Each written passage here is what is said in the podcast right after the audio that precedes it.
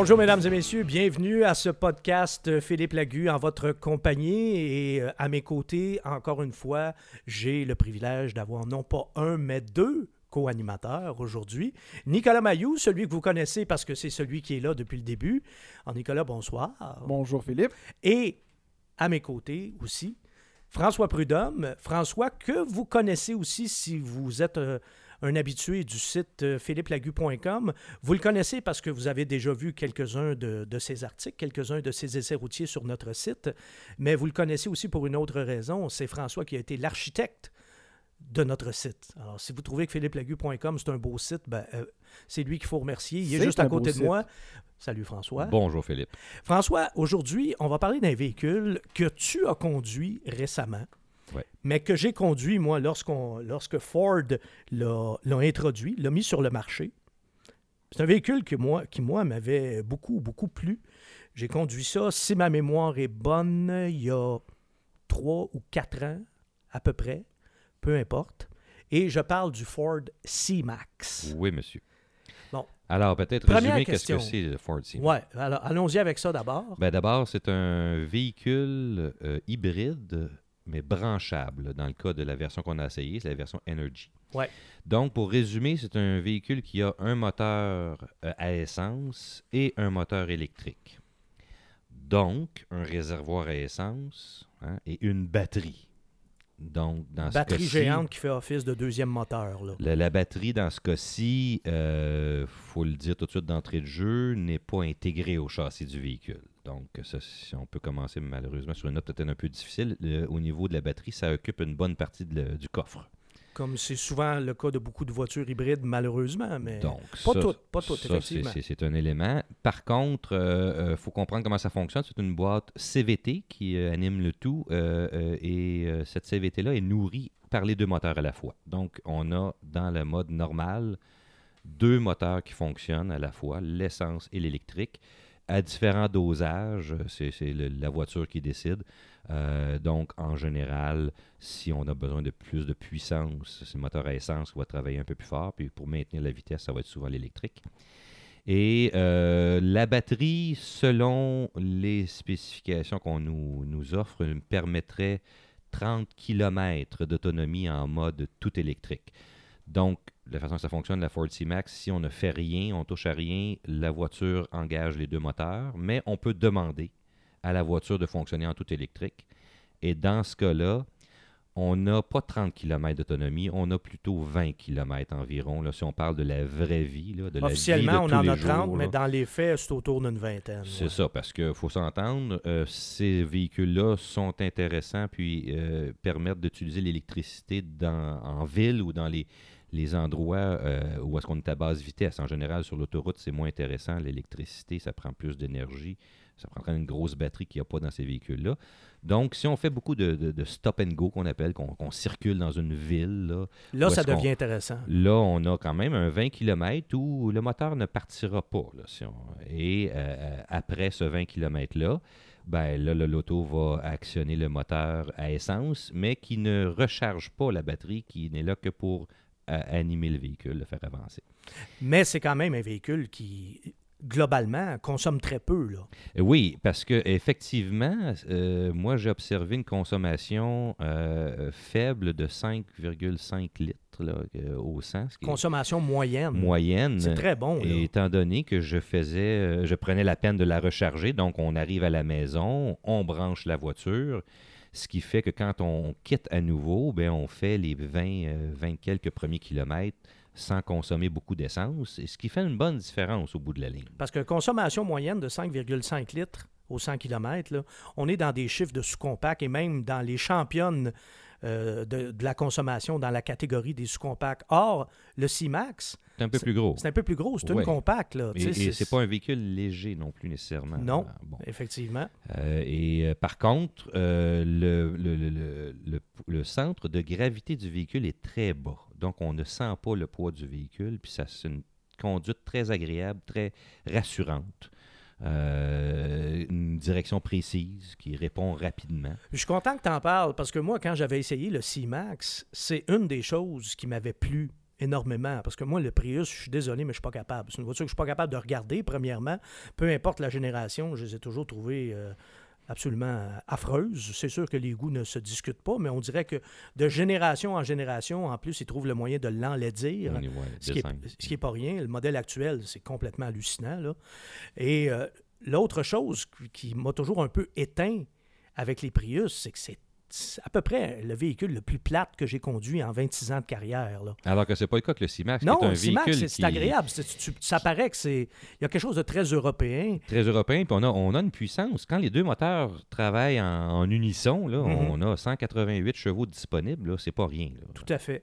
Et c'est un véhicule euh, qui est intéressant aussi parce que c'est un véhicule qui est logeable.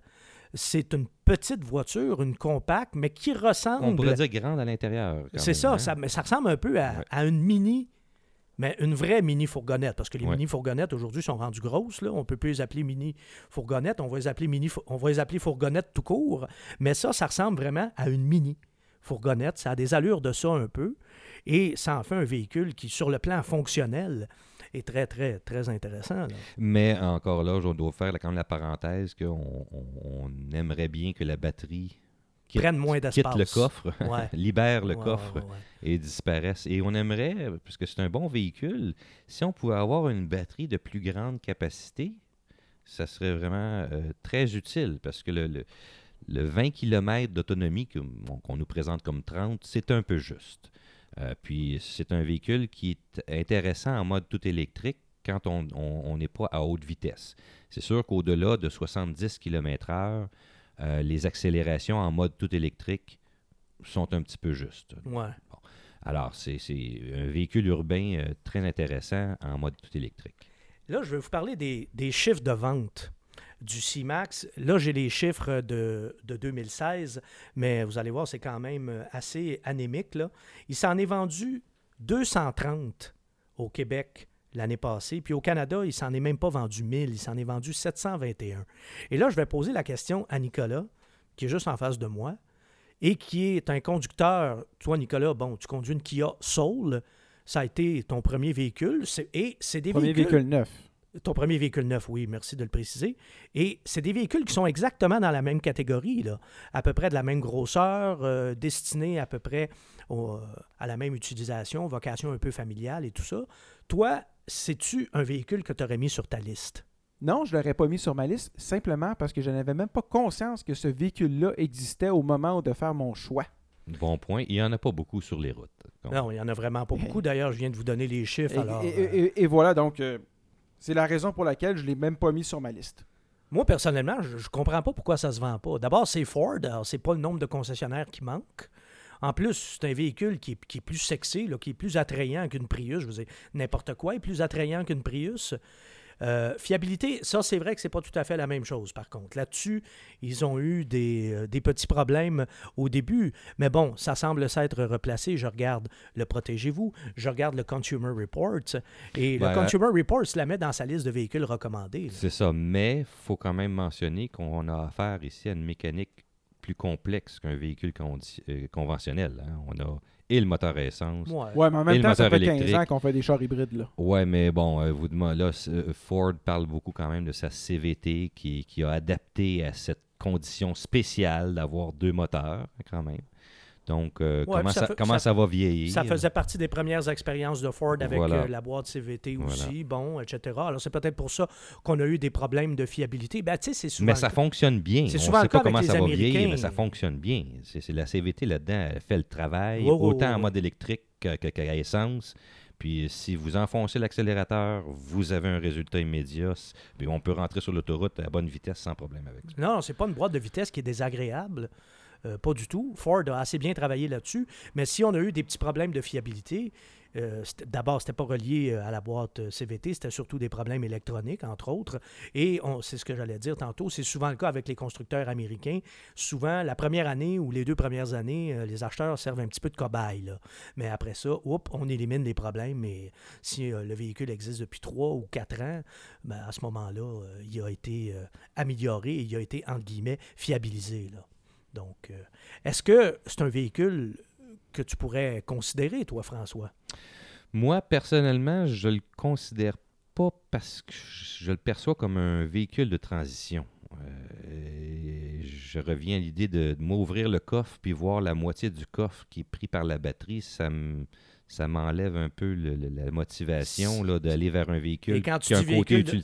De transition, c'est que ça sera ça va être probablement être corrigé dans le, le- le remplaçant du C-Max. On Oui. s'attend à ce que le- le- la batterie soit intégrée dans la plateforme elle-même là, euh, et dans les prochaines générations. là. Puis Nicolas, toi qui connaissais pas, qui ne connaissais pas l'existence de ce véhicule-là au moment où tu as acheté ton, ton Kia Soul, aujourd'hui, c'est un véhicule que tu pourrais regarder. Avec ce que François vient de te dire en non, plus. parce que le véhicule ne remplirait pas les fonctions dont j'ai besoin. Ça me semble être plus un véhicule pour aller domper les enfants à l'école, puis aller à la job et revenir, puis se limiter pas mal à ça. Oh et non, faire non, non. Ah non, mais là-dessus, je te corrige, là. C'est euh, c'est vraiment. Très agréable C'est à une, conduire. voiture, c'est une voiture très confortable, C'est pas ça que je dis. agréable à conduire, puis tu peux faire des longues distances avec ça euh, sans problème. C'est- C'est tu sais, c'est pas un véhicule Mais à mobilité réduite. le- là. non, mais avec, avec l'espace que la Non, pas un véhicule à mobilité ré- réduite. Non, je non, veux mais dire, je- je avec mais- l'espace du coffre qui semble être un, un aspect très Ouais. important. Ouais, Ouais, ouais, ouais. ouais. Euh, moi, je suis content d'avoir ma, ma sauce. Juste un exemple. Un soir, j'ai vu un buffet, le meuble, un buffet qu'on met à côté d'une table de salle à manger, là, c'est quand même grand. Là. Ben, le buffet, il est rentré au complet, le hatch fermé dans mon soul. Voilà. Bon, bon, Bon. bon. Alors, Et euh, c'est c'est ça qui est le but euh, dans les, je dirais, la prochaine génération. là. Et combien il coûte le C-Max? Alors, on parle d'une fourchette de prix de 29 000 à 39 000 dollars. Et si vous me permettez d'ajouter, il y a 500 dollars de rabais du gouvernement du Québec pour la version hybride et 4000 dollars de rabais pour la version hybride énergie, Bon. la version hybride rechargeable. Donc, pour continuer ce que je disais, avoir eu, le, avoir eu connaissance qu'il existait, connaître le prix, ça aurait quand même été un non parce que le Kia Soul, je l'ai payé taxe incluse 21 997. Et le meuble est rentré. Et le meuble est rentré. Ouais, ouais, ouais. et, ouais, ouais. et- non, mais- et j'ai les bancs chauffants, j'ai le Bluetooth. C'est pas c'est pas le meilleur véhicule, mais il y avait toutes les petites commodités que je voulais avoir pour pas cher pour le budget que je voulais. Ouais, mais en demeure pas moins que, bon, c'est un, c'est un un, véhicule hybride, c'est toujours un petit peu plus cher. Euh, ils n'en vendent pas beaucoup non plus, donc ils peuvent difficilement baisser le prix aussi. euh, euh, probablement qu'ils fabriquent Ben, le déjà volume n'est pas là, ouais, c'est ça.